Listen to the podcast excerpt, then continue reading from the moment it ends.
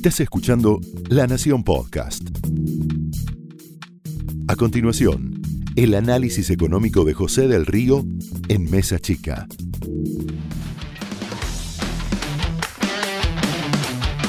Que el barbijo no tape los ojos, que el barbijo no te tape los ojos. Se cumple el viernes un año de aquella frase del presidente que te invitaba al aislamiento preventivo, social y obligatorio. Un año donde se fundamentaba ese aislamiento en morigerar el ataque que suponía la llegada del COVID.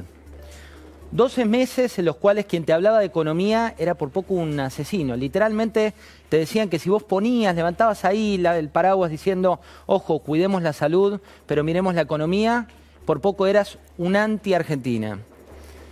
12 meses en los cuales quien anticipaba la caída del Producto Bruto Interno y la caída que iba a tener la economía argentina, lo tildaban de mitómano, desde lo más alto del poder te decían que la caída no iba a ser la que anticipaban las consultoras económicas y la caída fue muy superior a la que anticipaban esas consultoras. Quien decía que economía o salud no eran objetivos antagónicos, por poco era un enemigo de la patria. Doce meses en los que Ginés González García, hoy exministro de Salud, con sus declaraciones decía que venía una gripe una gripecita que nos iba a atacar, una gripecita que no iba a llegar y finalmente la gripe llegó con todas sus cepas. Tampoco fue real ¿eh? cuando te decían que eso no iba a ocurrir, tampoco fue real cuando te decían que no había que preocuparse. Después hubo que construir una fantasía, ¿eh? la fantasía de los medios antivacunas.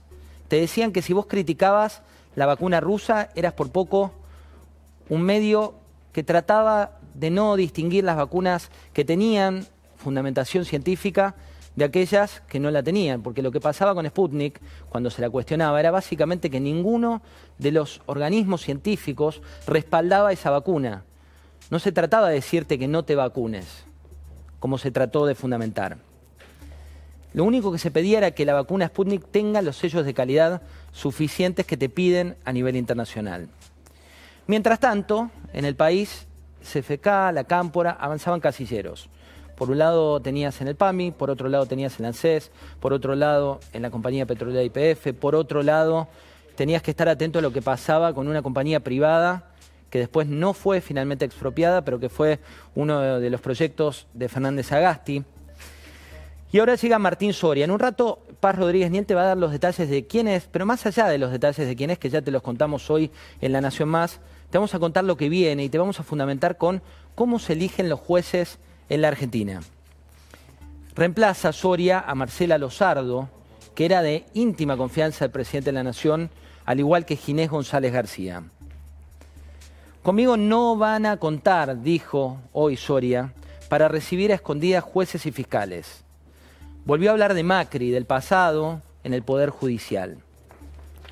Mientras tanto, mientras se cumplían estos primeros 12 meses, vos veías que la economía entraba en un péndulo, en un péndulo en el cual te decían una cosa pero pasaba otra. Cuando vos mirás en profundidad lo que ocurrió con energía, se hablaba de pisar tarifas, pero por otro lado se anunciaba una suba de 18% en los combustibles.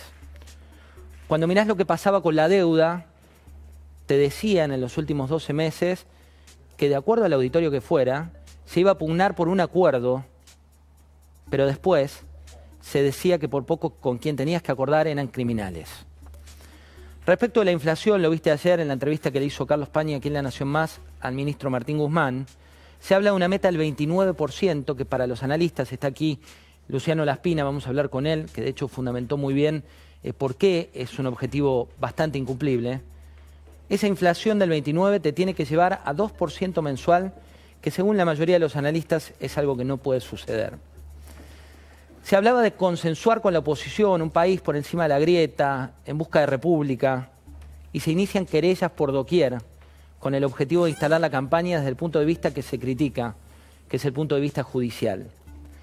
Se habla de no hacer un ajuste, y cuando vos haces un análisis, hoy lo hacía Julieta Rumi a la mañana en la nación.com, de los impuestos que instauró Alberto Fernández en sus últimos 12 meses, más las alícuotas que subió, 16 nuevos impuestos y 16 subas, están incluidas ahí, de alícuotas en impuestos ya existentes.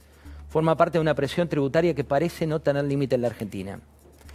Te dijeron que el dólar está controlado, ¿eh? que no hay devaluación porque la devaluación es el mar, porque la devaluación no existe. Pero si vos querés comprar un dólar, no solo tenés el impuesto, sino que no tenés ningún tipo de dólar. Te dijeron también que la realidad iba por otro lado, que la realidad tenía que ver con la economía que viene y con la justicia. El último dato que te quiero contar, una frase de hoy que surge de Horacio Rodríguez Larreta, pero que también surgió del oficialismo a nivel nacional. No sabemos cómo sigue la provisión de vacunas por parte del gobierno nacional, dijo Larreta, y en el gobierno nacional también hablaron de la situación de las vacunas, y esto todo para festejar, conmemorar un año de aquel aislamiento preventivo y obligatorio que, que nos llevó a este puente. De nuevo, que el barbijo no te tape los ojos. Esto pasó este día.